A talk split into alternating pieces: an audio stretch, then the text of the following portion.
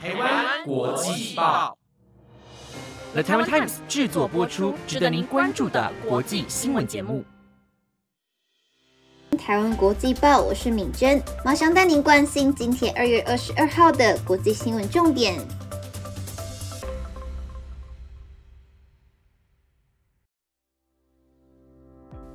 各位听众朋友们，晚安。今天想要做一个不一样的开头，想要分享一首好听的歌曲给大家。那这首歌呢，是出自于美国乡村歌手泰勒斯的《Sparks Fly》。这首歌呢，是泰勒斯在十多岁的时候写的。整首歌曲的氛围、旋律都让人感受到浓厚的暗恋情意。歌词呢，也表达出泰勒斯在暗恋时的羞涩感。虽然歌曲中的结局并不是很美好。但是在爱的过程中呢，是幸福的。即使知道结局不尽人意，但还是很享受这样喜欢爱慕的过程。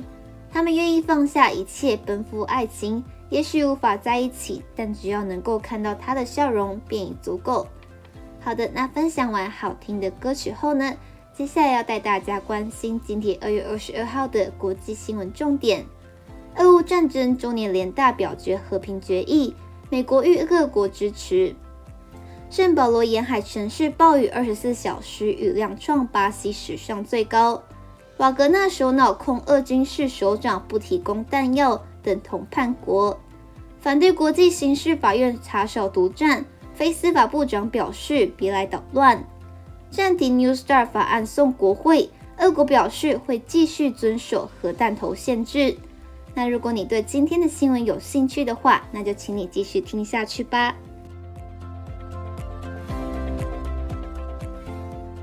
首先，第一则新闻带您看到的是俄乌战争周年联大表决和平决议，美国与各国支持。俄乌战争迈向一周年，联合国大会本周将表决敦促尽快实现正义、持久和平的决议案。美国驻联合国大使汤马斯·格林菲德呼吁各国支持交战双方早日上谈判桌。俄军去年二月二十四日全面入侵乌克兰，战事持续至今。这份议案再次要求俄罗斯撤军，呼吁各国支持追求乌克兰全面、正义及持久和平的外交努力。联大预定明天就俄乌战争召开紧急特别会议，安排多国代表发言。决议案在二十三日会议结束前交付表决。塔马斯·格林菲德今天与驻纽约外籍记者视讯简报时表示，决议案已获得六十八国背书。我们强烈敦促所有的会员国支持这项议案，将票投给和平。联大决议没有法律约束力，仅具有政治影响力。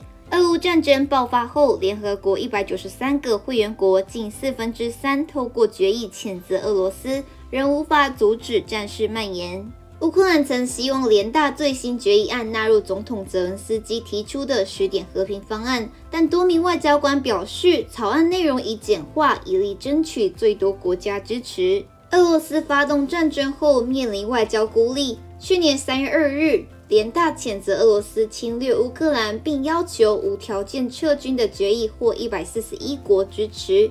同年十月十二日，一百四十三国支持谴责俄罗斯企图非法并吞乌克兰的四个地区，要求各国不要承认的决议。但中国、印度在两次表决当中都选择弃权。北京拟就俄乌情绪提出和平方案。中国国家主席习近平也可能在春季访问莫斯科，扮演调停者的角色。汤马士·格林斐德警说，美方预期中国不会在本周联大会议上提出对打的议案或其他文件，未提中国是否会响应号召投下赞成票。他表示。俄乌战争拖得越久，乌克兰人民受的苦就越多，全世界跟着受苦。特别是仰赖乌克兰谷物的中东与非洲国家，只有俄罗斯能在今天就结束这场战争。在这之前，美国将持续与乌克兰团结一心，直到正义、持久、和平实现为止。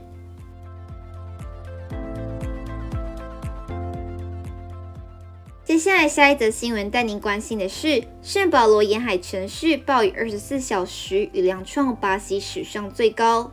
周末袭击巴西圣保罗州北海岸城市的暴雨，创下巴西有记录以来的二十四小时最高降雨量，达到六百八十二毫米。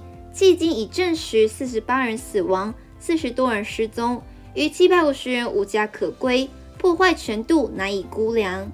国家自然灾害监测和警报中心气象学家谢鲁契表示，强风、暴雨和海洋等因素相结合，使圣保罗州北海岸周末发生绝对极端和历史性的气候事件，引发洪水和土石流。圣保罗州政府已颁布圣塞巴斯强、卡拉瓜塔杜巴、乌巴杜巴、美丽岛和贝尔蒂奥加等沿海城市进入公共灾难状态。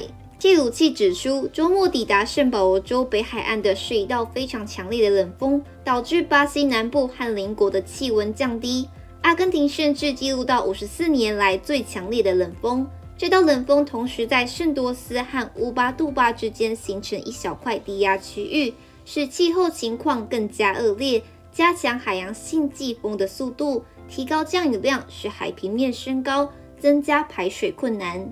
圣保罗州史上最严重暴雨灾情于1967年3月18日在卡拉瓜塔杜巴，猛烈的洪水和土石流导致数百栋房屋被掩埋，487人罹难，但估计死亡人数更多，因为许多人失踪至今仍未寻获。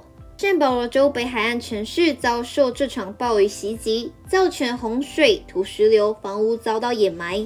影响供水，并导致高速公路和道路被封锁，居民孤立无援。这次灾情的死亡人数已超过2022年1月31日袭击圣保罗都会地区佛朗哥达侯下市的暴雨引发土石流，造成18人死亡的惨剧。当时24小时的降雨量为70毫米。接下来下一则新闻带您关心的是。瓦格纳首脑控俄军事首长不提供弹药，等同于叛国。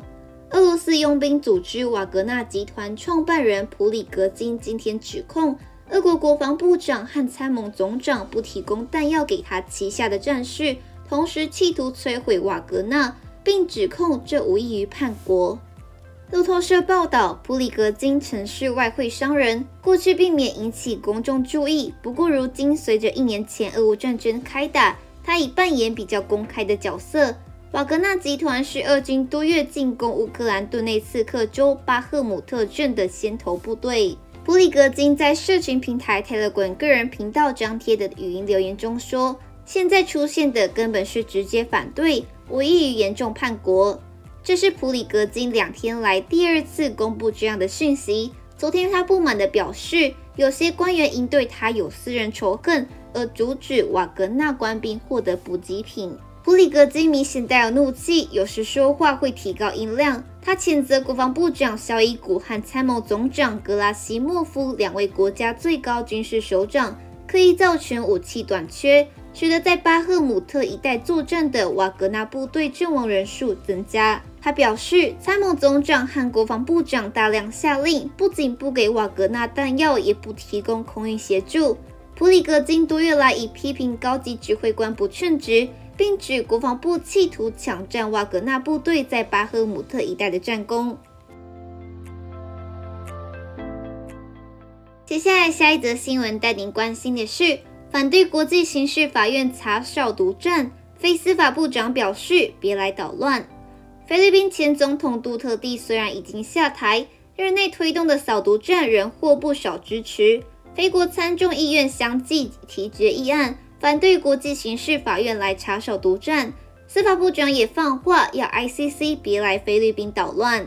菲律宾众议院副议长、前总统亚罗玉和十八名众议员十六日提出一项决议案，指杜特地严厉的打击毒品、叛乱、分裂主义和恐怖主义。政府贪腐及犯罪活动等卓越成就，使菲律宾人民的生活变得更美好、舒适且和平。这项决议案说，杜特地上任时，毒品问题正使菲律宾社会结构面临存亡威胁。杜特地政府成功打击叛乱及扫毒，使菲国出口和投资空前成长，和平与秩序显著改善。决议文指，菲律宾拥有正常运作且独立的司法系统。国际刑事法院计划对扫毒战重启调查是侮辱性且完全不可接受的，并要求众议院在国际刑事法院任何调查和起诉中明确捍卫杜特地。菲国参议员巴迪亚和金贵艾斯特拉达也提出决议案，分别要求参议院在国际刑事法院的调查和起诉中明确捍卫杜特地，以及强力反对国际刑事法院决定对在菲律宾境内犯下的罪行重启调查，质疑菲律宾完善的司法系统且不尊重其主权。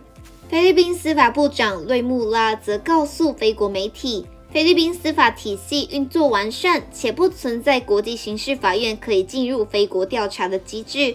有线电视新闻网菲律宾台报道，杜特地透过律师表示，针对他主导的扫毒战，他只会面对菲律宾国内法院调查。总统小马可是去年八月表示，菲律宾无意重新加入国际刑事法院。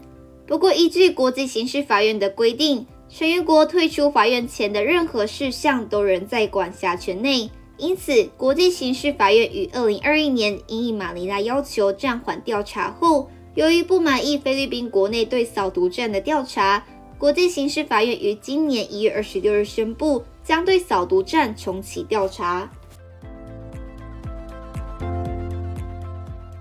接下来最后一则新闻带您关心的是暂停 New Star 法案送国会。俄国表示会继续遵守核弹头限制。俄罗斯总统普京今天发表国情咨文演说时，宣布暂停参与全球两大核子强权美俄仅存的军备管控条约——新战略武器裁减条约。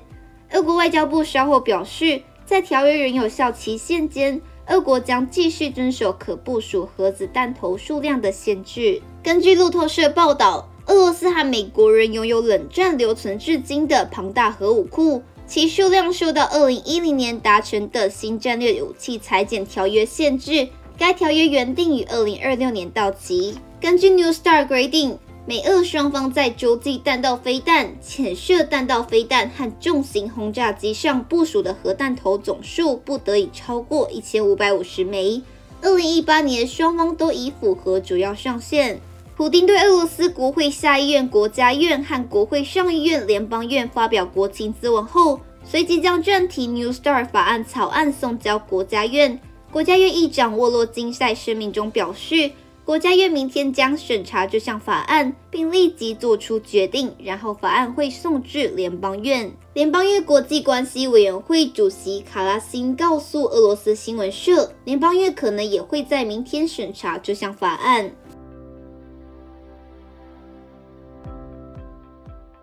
那以上就是今天的台湾国际报新闻内容，由了他们参与制作播出。如果有任何的想法，都欢迎在 Apple Podcast 或者是 IG 私信我们哦。感谢大家的收听，我们下次见。